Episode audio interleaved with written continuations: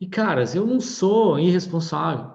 Eu não vou ensinar coisa para quebrar conta, eu não vou ensinar essas coisas malucas. O negócio é educação financeira primeiro. Organize sua vida, Óbvio, enquanto isso você pode já investindo, é óbvio que pode, está com dívida, não interessa, já pode ir investindo, existem formas de fazer isso. Depois você vai aprender sobre fundos, sobre renda fixa, sobre ações, depois moedas, depois mini índice, dólar, tudo isso. O fato é que tem que começar, fazer certo.